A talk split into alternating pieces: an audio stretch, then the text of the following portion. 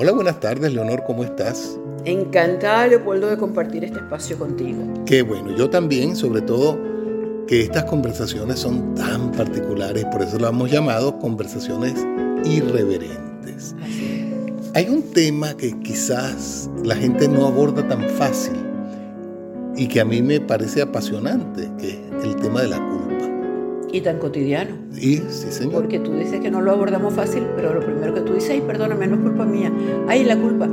Siempre estamos apelando a la culpa. Porque está en el subconsciente. Porque en la religión judeocristiana nos enseñaron en allá adentro, en el subconsciente, que veníamos de ser culpables de algo. Eh, cuando en la Biblia dicen que Adán y Eva lo destierran porque cometieron un error, no sé si fue la culebra, fue la manzana o cualquiera de estos simbolismos, pero el hecho es que a nosotros los católicos, por ejemplo, nos bautizan para quitarnos esa culpa, ese pecado original con que venimos manchados. Y eso yo creo que eso nos queda en el subconsciente, ¿verdad? Sí, por supuesto, eso es algo que, que luego es tan difícil de manejar y tan difícil de compensar, porque yo creo que la culpa es hija del miedo. Y el miedo es porque luego si eres culpable te van a castigar y nunca sabemos cuál es el castigo que nos va a tocar. O va a ser un castigo acá bajo nuestras eh, cláusulas sociales o va a ser un castigo kármico que nos va a venir del cielo y eso nos mantiene todo el tiempo en una zozobra. Qué interesante, es verdad. Yo recuerdo a, mi abuelita eh, que nos decía pequeño, no solamente hay que pedirle a Dios amor, hay que tenerle temor a Dios. Y, ese temor de Dios, bueno, también dentro de la educación nuestra nos enseñaron que había que confesarse y había que pagar una penitencia. Claro, todo eso envuelto con esa cosa subconsciente que, que venimos y que tenemos que ser bautizados para librarnos de ese mal que hizo, vaya usted a saber quién, hace cuántos miles de años, eso en conjunto hace que cuando uno comete un error, uno se siente mal. Y en general también hace esta acotación. Yo no sé si eso fue culpa mía o fue culpa tuya. Inclusive en las separaciones amorosas, siempre hay eso. Sí, por supuesto, porque es mucho más fácil trasladar la culpa al otro. Al nosotros trasladar la culpa al otro nos liberamos, estamos exorcizados, no necesitamos el castigo. Pero todo esto es tan relativo porque si efectivamente todo esto deriva del pecado original, también es muy cierto que hay culpas que son mucho más leves y que nos hacen sentir tan culpables como el pecado más grande. Todo depende del nivel de conciencia, de sensibilidad y también de lo que vengamos arrastrando en nuestro interior con respecto a eso, ¿no? Dime, ¿qué es para ti una culpa leve? Una culpa leve, pisar a alguien sin darte cuenta. Mm, eso es un accidente. No, pero también puede ser. Pero te hace sentir culpable. Culpable porque de repente es una persona, oye, y no lo viste, o, te, tú te lo llevaste por delante, o, o tuvo quebrar algo, ¿entiendes? Que aunque sea, pero es culpa tuya. Pero fíjate qué casualidad, hablando de eso, hace poquito se nos, eh, una amiga abrió la puerta y dijo, los interrumpí, ay, perdón, creo que fue culpa mía. Exactamente. Y ella abrió la puerta sin, sin, sin pensar que iba a interrumpir. se sintió culpable. Pero se sintió culpable. ¿Y esa culpa no crees que nos ha manejado en el mundo occidental en todos los niveles? Desde la parte política hasta la parte social inclusive. No, pero por supuesto, pero yo, yo me atrevería a decirte más. Yo creo que no solamente en el mundo occidental, yo creo que los orientales de alguna manera manejan el karma y manejan el dharma. y el karma viene también como un castigo a cosas que tú has vivido en una vida pasada. Entonces, la culpa es una cuestión inherente al ser humano. Claro, lo que pasa es que yo lo veo y lo analizo porque en el mundo occidental nosotros tenemos la evidencia porque nos las enseñan desde pequeño. Yo no conozco el mundo oriental y no sé, pero mucha gente habla de que en las religiones orientales la culpa no existe. Existe el karma y el dharma, pero no como concepto pero es que el karma es una consecuencia es posible, no lo sé. E igualmente en todas estas em, sociedades militaristas y todas estas sociedades de, como Rusia, como todos estos países, manejan la culpa como, como manera de presión para conseguir todas las cosas, ¿no? No, y desde el punto de vista social, cuando tú eras pequeña y yo era pequeño, nosotros veíamos películas de guerra. Mm. Y la mayoría de las películas de guerra eran hechas por los americanos. ¿Quiénes eran los culpables, los malos? Los alemanes. porque la película era hecha... O los nazis, porque estaban hechas por judíos. Nazis, o si estaba hecha por judíos, los mismos nazis. Lo que quiero con eso es que también la culpa maneja lo colectivo. Claro. Y lo colectivo, tú puedes crear culpas colectivas que te manejan todo un, una, una, sociedad, una sociedad completa.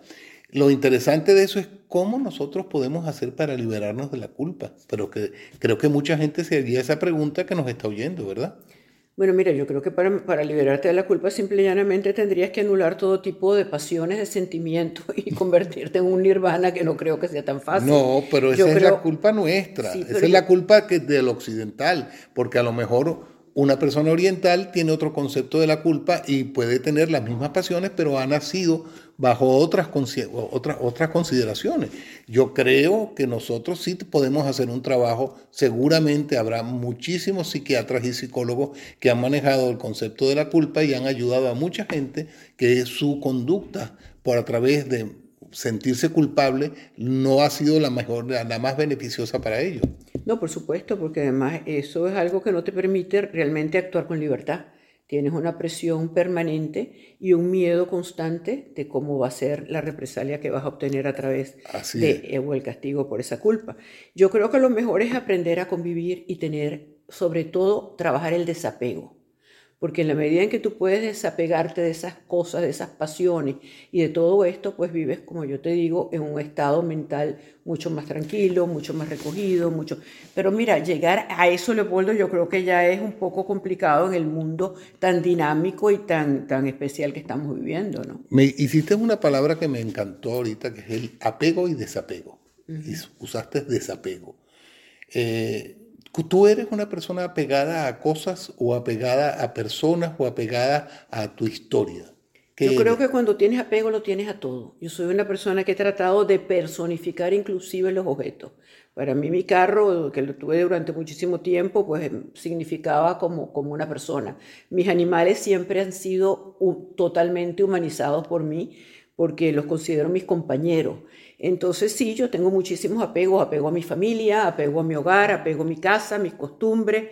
Realmente tengo muchísimos apegos.